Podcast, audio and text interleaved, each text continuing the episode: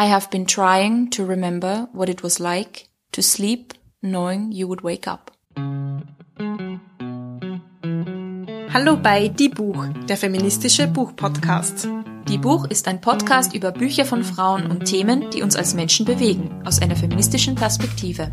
Für Bücherwürmer und Lesefaule, für Feministinnen und alle, die es noch werden wollen. Ich bin Julia. Und ich bin Sophia. Und wir haben uns wieder einmal hier versammelt, um ein Buch zu besprechen. Sehr offiziell. Klar, offiziell. Ich leite diese Zeremonie ein. Das Buch, das heute zwischen uns liegt, heißt Hotel World. Und ähm, ich kann heute leider nur mit meiner Wohnung dienen, in der du bist, liebe Julia. Aber in welchem Hotel wärst du jetzt gerne? Das klingt jetzt sehr dekadent, aber ich wäre gerne in Salzburg im Tauern Spa. Das ist jetzt Echt? Schleichwerbung. oh mein Gott. Es ist so schön, Sophia. Du bist so posch. Ich bin sehr posch. Es tut mir leid. Wir werden nicht gesponsert von Tauern Spa. Okay. Aber ja, ich kann es schon nachvollziehen. Wenn du dort gewesen wärst, wüsstest du warum. Alles klar. ähm, aber heute reden wir über ein anderes Hotel und ähm, ich komme gleich auf dein Zitat zurück, weil das habe ich nicht ganz verstanden. Erklär mich mal auf. Ja, ich kläre dich gerne auf, Sophia. Es geht in dem Buch Hotel World, das auf Deutsch Im Hotel heißt, von Ali Smith. Ja, um ein Hotel, das stimmt, das ist der Schauplatz, aber es geht vor allem um einen Geist. Oh, eine Geistergeschichte. Bist du kein Fan von Geistergeschichten? Doch, also ich mag, glaube ich, dass ähm, so mystische Aspekte durchaus an Büchern, aber ich mag keine Thriller, so was richtig so psycho und zu spannend oder zu spooky ist, da wäre ich skeptisch. Das kann ich gut nachvollziehen, so geht's mir auch, aber das ist das Buch nicht. Es ist zwar eine Geistergeschichte, aber es ist kein Horror-Thriller oder sowas in die Richtung. Es ist ein sehr literarisches Buch. Sehr spannend geschrieben, bisschen skurril, bisschen morbid. Ich steige gleich mal ein mit der Geschichte. Und zwar die Hintergrundstory von Hotel World ist das Mädchen Sarah, das in einem Hotel arbeitet, stirbt auf sehr mysteriöse Art und Weise. Sie klettert nämlich in einen Speiseaufzug in dem Hotel und stürzt leider damit ab und stirbt und wir nähern uns ihrer Geschichte durch fünf verschiedene Perspektiven von fünf Frauen, die mit diesem Hotel irgendwie verknüpft sind und mit dieser Geschichte irgendwie etwas zu tun haben. Eine sehr skurrile Todesursache. Sehr skurril. In einem Speiseaufzug abgestürzt. Ja, ganz genau. Ähm, wir wissen auch leider nicht, warum genau, was der Grund war, ob es ein Unfall war, ob Selbstmord war. Das bleibt ein bisschen offen. Aber gleich mal die erste Story oder die gleich mal die erste Perspektive, die wir bekommen, ist eben Sarahs Geist, der sich von ihr abgespalten hat und jetzt durch dieses Hotel spukt, auch die Familie besucht und eigentlich rausfinden will, was passiert ist und vor allem auch, wie lange sie, sie gebraucht hat, um dort abzustürzen. Das ist auch eine sehr, ein sehr skurriler Aspekt. Sarah war nämlich eine Schwimmerin, die besonders gerne sehr schnell war und deswegen interessiert es den Geist natürlich, wie schnell sie bei ihrem allerletzten ja, Sprung war. Und was ist sonst noch so die Geschichte von Sarah? Was macht sie zu einem spannenden Geist?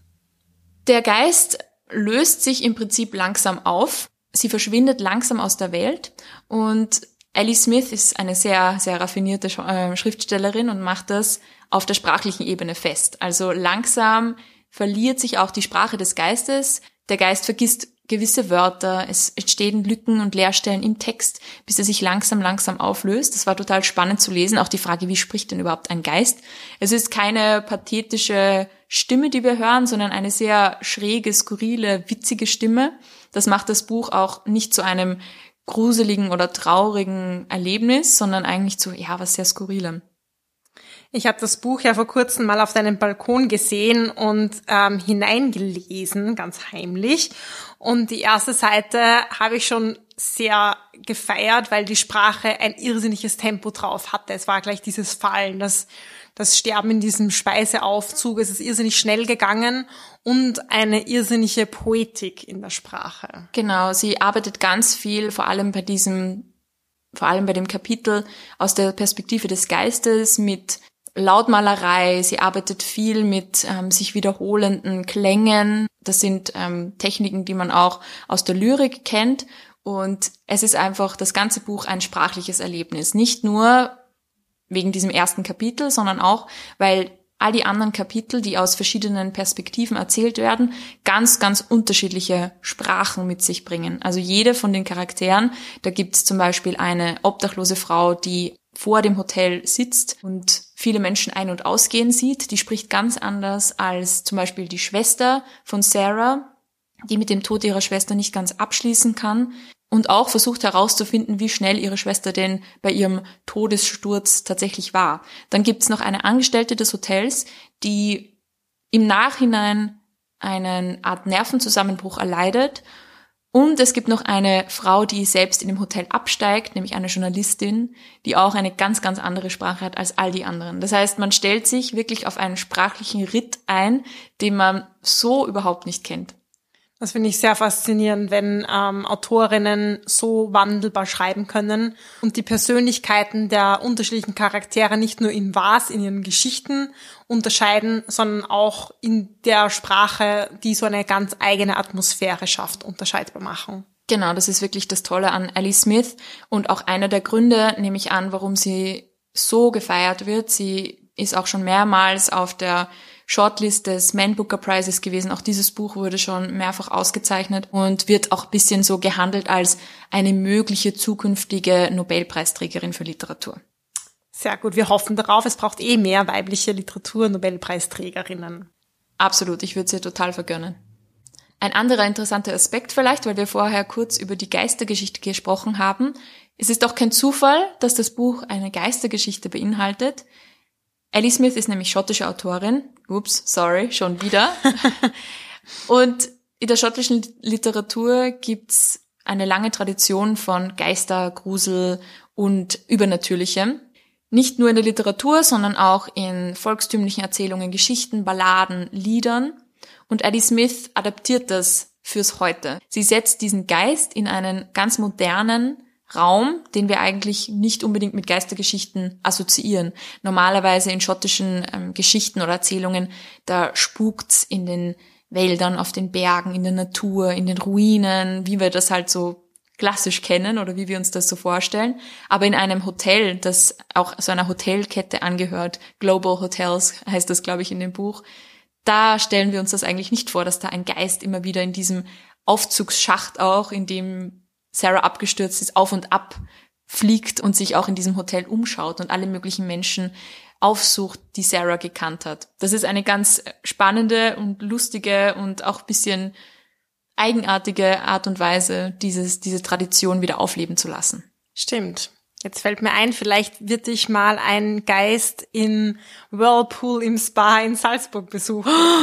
Bloß nicht. Also das fände ich, glaube ich, nicht lustig. Abgesehen davon, dass ich nicht an Geister glaube. Sorry, Sophia, aber ja. Ein interessanten Aspekt finde ich auch noch, dass das Hotel, das beschrieben wird, so ein kleiner Mikrokosmos selbst ist. Es wird auch ganz viel darüber philosophiert oder geschrieben, wie es denn eigentlich ist, in einem Hotel zu arbeiten, was ein Hotel eigentlich repräsentiert. Zum Beispiel sehen wir in dem Hotel, so wie in unserer Gesellschaft auch, Klassenunterschiede. Wir sehen Menschen, die eingelassen werden. Wir sind Menschen, die erwünscht sind, manche, die unerwünscht sind. Zum Beispiel die obdachlose Frau in dem Buch. Die sitzt vor dem Hotel und ist eigentlich nicht drin erwünscht.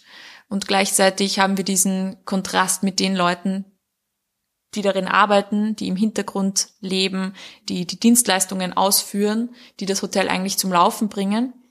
Und alleine diese Parabel fand ich auch sehr, sehr cool. Sie schreiben auch viel darüber, was es eigentlich bedeutet, ein Hotelzimmer wieder so herzurichten, als wäre da nie jemand gewesen.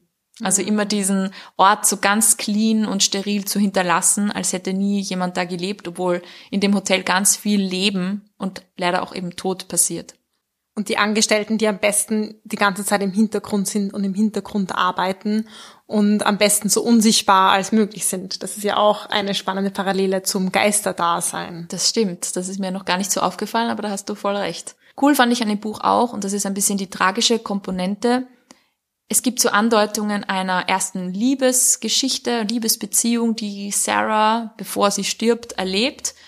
Und da kommt auch ein bisschen der Aspekt Coming Out heraus. Addie Smith schreibt ganz oft über queere Charaktere in ihren Büchern. In diesem Buch ist das ein bisschen im Hintergrund, aber kommt doch durch. Sarah trifft nämlich vor ihrem Tod ein Mädchen, die in einem Uhrengeschäft arbeitet und verliebt sich in sie und sie ist selbst irgendwie zu schüchtern, um etwas zu unternehmen oder sie anzusprechen. Sie sagt auch, sie hätte eigentlich gedacht, dass sie sich mal in einen Mann oder einen Jungen verlieben würde und hat damit gar nicht gerechnet.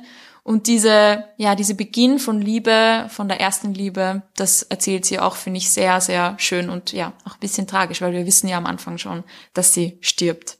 Hm eine queere Coming-out-of-age Geistergeschichte. Wow, danke, das hast du so schön zusammengefasst. Das gefällt mir. Ja. Du hast mich schon ein bisschen mehr überzeugt von einer Geistergeschichte.